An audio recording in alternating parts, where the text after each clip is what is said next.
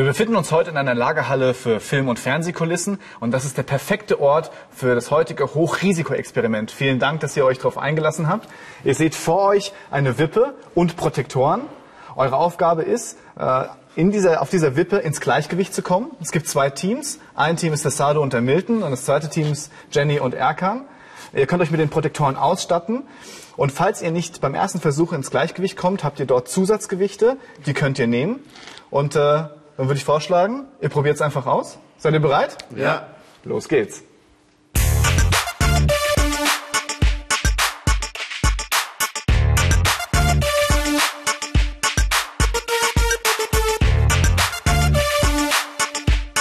Das habt ihr sehr gut gemacht, ihr vier. Ihr seid absolut im Gleichgewicht. Und das gibt es in der Mathematik auch, wenn etwas im Gleichgewicht ist. Und dafür gibt es ein Zeichen. Und das ist dieses Gleichheitszeichen. Das Gleichheitszeichen besagt, dass das, was auf der einen Seite ist, exakt das gleiche ist, was auf der anderen Seite ist. Das ist sehr gut. Jetzt lass uns das ein bisschen ausprobieren. Was würde denn passieren, wenn ich dir das jetzt wegnehme? Ja, dann wäre, dann wärt ihr im Ungleichgewicht. Und auch dieses Ungleichheitszeichen gibt es auch. Das ist dieses in Mathe. Das sieht so aus. Das ist das Gleichheitszeichen durchgestrichen. Wenn etwas also nicht identisch ist auf der einen Seite zur anderen, dann, ja, es ist schwierig darauf wirklich Balance zu halten, ja, dann nimmt man dieses Zeichen. Okay. Das heißt, ich muss auf der einen Seite wieder etwas dazu tun, damit ihr wieder im Gleichgewicht seid. Okay, gesetzt den Fall, ich würde euch hier eins dazu tun und oh, noch eins von den Packen dazu tun, dann seid ihr wieder im Ungleichgewicht. Um das Gleichgewicht herzustellen, was denkt ihr, was ich machen muss? Um das Gleichgewicht wieder herzustellen? Was muss man jetzt machen? Die anderen zwei kriegen wir wieder. Jawohl. Das heißt, das Gleiche, was ich auf die eine Seite getan habe, eins gebe ich dir, muss ich wieder auf die andere Seite tun. Und dann seid ihr wieder im Gleichgewicht. Also, es gilt wieder dieses Zeichen. Du siehst hier unsere vier Personen auf der Wippe. Sie sind nicht im Gleichgewicht, da Milton und Sadu schwerer sind als Jenny und Erkan. Damit die Waage im Gleichgewicht ist, müssen Jenny und Erkan noch zwei Pakete als Zusatzgewicht auf den Arm halten. Diese Situation nennt man in der Mathematik eine Gleichung. Eine Gleichung ist wie eine Wippe, bei der auf beiden Seiten immer gleich viel vorhanden sein muss, damit die Aussage beide Seiten sind gleich stimmt. Diesen Sachverhalt drückt das Gleichheitszeichen aus. Wenn du nun auf der linken Seite des Gleichheitszeichens etwas dazugibst, in diesem Fall ein Paket, dann gerät die Wippe wieder ins Ungleichgewicht. Damit die linke Seite vom Gleichheitszeichen wieder genauso schwer ist wie die rechte, musst du auch auf der rechten Seite ein Paket hinzutun. Die Regel bei einer Gleichung ist also, gebe ich auf der einen Seite einer Gleichung etwas dazu oder nehme etwas weg, dann muss ich auf der anderen Seite der Gleichung das Gleiche tun, damit beide Seiten wieder im Gleichgewicht sind. Wir sind hier nun beim zweiten Experiment. Ihr seht vor euch zwei Wagen und vier Strohballen. Und dieses Experiment hat drei Phasen. Die erste Phase ist, einer von euch wiegt sich auf der Waage. Dann schreibt ihr das auf, wie viel das ist. Die zweite Phase ist, ihr nehmt zwei Strohballen und dann wiegt die gleiche Person sich wieder mit den zwei Strohballen. Auch dieses schreibt ihr auf, das ist Gewicht. Und die dritte Phase ist, finde heraus, wie viel ein Strohballen wiegt. Verstanden? Ja. Na dann, los geht's.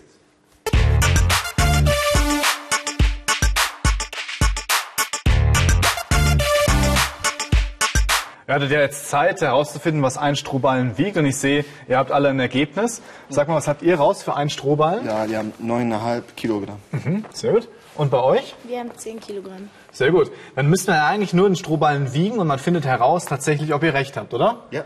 Alles klar. Dann legt doch einfach mal los, fangt ihr mal an. Und? Exakt 10 Kilo. Unglaublich. Sehr gut. Dann schauen wir mal, ob ihr recht hattet. 9,5 Kilo. 9,5 so. Das ist so. Sehr gut. Das habt ihr sehr gut gehabt. Das heißt, beide habt eine richtige Rechnung gemacht und beide seid aufs richtige Ergebnis gekommen. Lass uns nochmal die Situation nachstellen. Sadu und die beiden Strohballen wogen 100 Kilogramm. Sadu wog 81 Kilogramm. Den Teil einer Gleichung, dessen Wert du nicht kennst, bezeichnet man in der Mathematik meistens mit dem Buchstaben klein x. In unserem Fall ist es das Gewicht eines Strohballens. Da du zwei Strohballen hast, sind es zweimal dieses x. Und Sado plus die beiden Strohballen wogen 100 Kilogramm. Um herauszufinden, was eines dieser Xe wiegt, muss es alleine auf einer Seite des Gleichheitszeichens stehen und auf der anderen das Gewicht in Kilogramm. Hier greift die Regel aus Kapitel 1. Du kannst auf einer Seite des Gleichheitszeichens etwas wegnehmen, wenn du es auch auf der anderen Seite tust.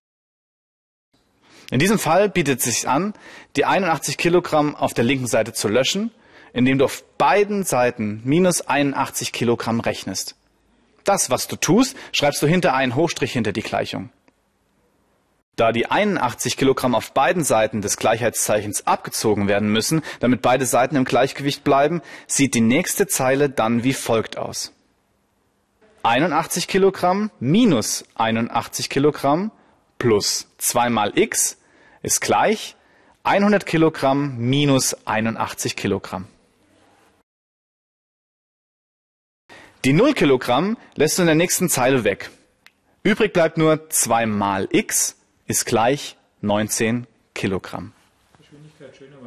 Um nun herauszufinden, wie viel ein x wiegt, muss ich nun die 2x sowie die 19 Kilogramm durch 2 teilen, also durch den Faktor vor dem x.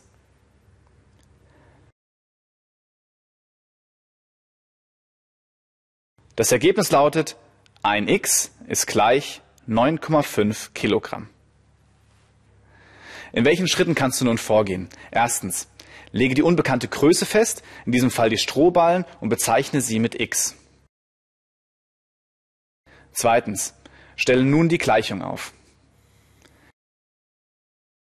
Drittens, stelle nun die Gleichung so um, dass das x-Element auf einer Seite isoliert ist, also alleine steht.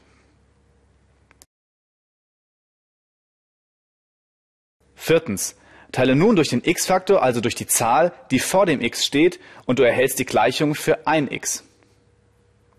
Das x war der Platzhalter für das Gewicht eines Strohballens. Ein Strohballen wiegt demnach 9,5 Kilogramm. Ich bin mir sicher, dass jeder von euch schon mal eine Pizza gegessen hat. Heute backen wir sie, und zwar nach einem speziellen Rezept. Du machst es heute mal für uns? Ja. Okay, wir brauchen als allererstes 400 äh, Milliliter Wasser. Das ist ungefähr bis hierhin. Kannst du schon mal reintun. Und einer von euch kann schon mal den Schinken aufmachen. Weil der kommt natürlich auf einen guten Prosciutto äh, drauf. Ja, ja, da geht noch was. Okay. Kannst du gleich mal geben? Ja, noch ein bisschen. Ja, das müsste reichen. Okay, dann zerrufst du bitte den Schinken und tust ihn ins Wasser rein. Genau. Ja, die Hälfte. Nimm mal so drei Scheiben, so zerrupfen ein bisschen. Zerrupfen ein bisschen. ja, so größer, so wie du es auf einer Pizza hast. Genau, genau, rein. Vielleicht noch eine Scheibe. Gut. Okay, ihr könnt schon mal den Mozzarella aufmachen. Ja, das müsste lang. Das heißt? Ja, das müsste reichen. Okay, jetzt den Käse rein. Und zwar dann nimm alles. Extra Cheese. Alles? Alles gibt Gas. Einfach rein. Okay. Und so, dann die Hefe. Jawohl. Ja. Auch dazu, weil das gehört ja dazu, sonst geht ja der Teig nicht. Einfach rein, genau, Einpackung Hefe. Und dann fast die ganze Milch. Ach, die Milch sag ich schon. Mehl. Das ganze Mehl. Ja, fast das Ganze. Okay. Ja. Okay. Ja, das sind 800 Gramm circa. Bis hierhin. Okay, und jetzt vermanschen. Ja. Sieht aber lecker aus. Mhm. Gut. Vielleicht fällt euch schon irgendwas auf? Es ist sehr mehlig. Ja. Mhm. Sehr, sehr mehlig. Okay. Klebrig ist es auch. Mhm. Und wenn du jetzt zum Italiener gehst, sieht so eine Pizza aus? Nee. nee. Mhm. Vielleicht davor? Was ist der, vielleicht davor. Was ist der Unterschied? Da ist jetzt schon der Belag drinnen. Ich glaube, also bei manchen Sachen ist es einfach wichtig, in welcher Reihenfolge man es macht, oder? Ja. Mhm. Lass uns einfach mal gucken, äh, ob das vielleicht in einer anderen Reihenfolge mehr Sinn macht.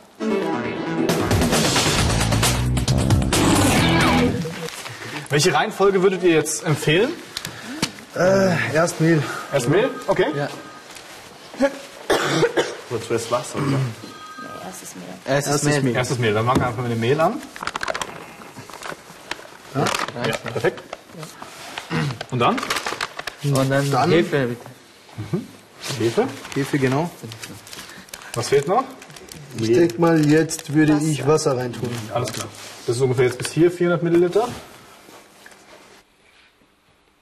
Ja, das langt. Okay, und jetzt? Jetzt äh, würde ich Ja. erstmal Erstmal. zusammenkneten, oder? Ja, dann Ja, los. bitte. Ja, viel Spaß, ne? Okay. Das ist ein bisschen weg. Jawohl. Gut. Und wenn er, während er jetzt den äh, Teig knetet, was macht man dann, wenn er den Teig fertig hat? Dann tun wir äh, Schinken Auf drauf. den Klopsteig. Nein, Teig Nein. ausrollen. Genau, Ausrollen? erstmal, also aus, nachdem wir es ausgerollt haben. Kommt Tomatensauce, dann Tomatensauce, halt Schinken, dann Schinken, ganz oben halt diese. Mozzarella. Okay, gut. Also erst den Teig machen und Ja. dann belegen. Gerne. Genau. Okay. Ich glaube, dass diese Reihenfolge tatsächlich äh, besser ist als die erste Variante. Ich meine, es sieht auch nicht schlecht aus. Genau. Was, was wir gerade getan haben, können wir uns gleich äh, am Flipboard anschauen. Aber vielleicht vorher könntet ihr euch die Hände waschen. Dann Ja, äh, wäre es vielleicht angenehmer. Erstmal Ja. die Pizza fertig, oder? Ja, alles klar. Okay. Im Falle der Pizza würde die Anweisung wie folgt aussehen. Zuerst vermenge 800 Gramm Mehl, 400 Milliliter Wasser und ein Päckchen Trockenhefe und belege dann mit Käse und Schinken. Um auszudrücken, dass etwas zuerst erledigt werden soll, gibt es in der Mathematik ein Zeichen, die Klammer. Mathematisch würde diese Anweisung so aussehen. Klammer auf, 800 Gramm Mehl plus 400 Milliliter Wasser plus ein Päckchen Trockenhefe, Klammer zu, plus Käse plus Schinken.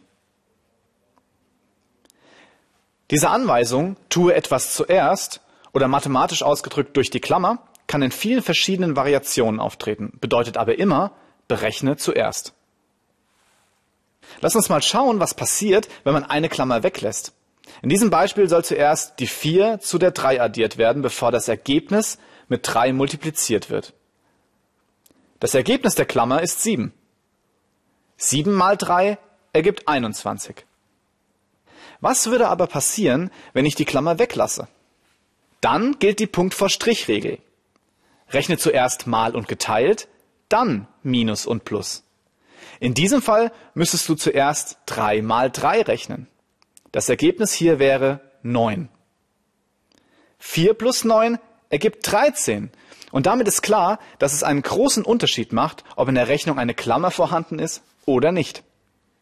Was musst du dir merken? Wenn in einer Gleichung eine Klammer ist, musst du als allererstes den Inhalt der Klammer ausrechnen. Hast du das getan, fällt die Klammer weg und du kannst weiter die anderen Teile berechnen. Wenn keine Klammer in einer Gleichung ist, musst du die Punkt vor Strich-Regel beachten. Das heißt, erst mal und durch rechnen und dann plus und minus. Es gibt Fälle, da ist die Unbekannte in der Klammer. In diesem Fall musst du die Klammer ausmultiplizieren. Das bedeutet, dass du jedes Element der Klammer, hier die 2x und die 3, mit dem Faktor vor der Klammer, hier die 2, multiplizieren musst. Die nächste Zeile sieht dann so aus. 2 mal 2x plus 2 mal 3 gleich 10. Nun musst du die Multiplikation durchführen und du erhältst 4x plus 6 ist gleich 10. Nun kannst du x isolieren und im letzten Schritt durch den x-Faktor teilen und du erhältst das Ergebnis. Fassen wir nochmal zusammen. Wenn ich eine Fragestellung durch eine Gleichung lösen kann, muss ich als allererstes die Variable festlegen. Welchen Wert kenne ich nicht? Diesen nenne ich x. Dann stelle ich die Gleichung auf. Wenn innerhalb dieser Gleichung eine Klammer auftritt, muss ich diese zuerst auflösen. Wenn keine Klammer auftritt, gilt Punkt vor Strich. Das heißt zuerst Multiplikation oder Division und dann Addition und Subtraktion. Im nächsten Schritt muss ich die Gleichung so umstellen, dass x alleine steht auf einer Seite des Gleichheitszeichens. Und dann muss ich zum Schluss durch den x-Faktor teilen und du hast das Ergebnis.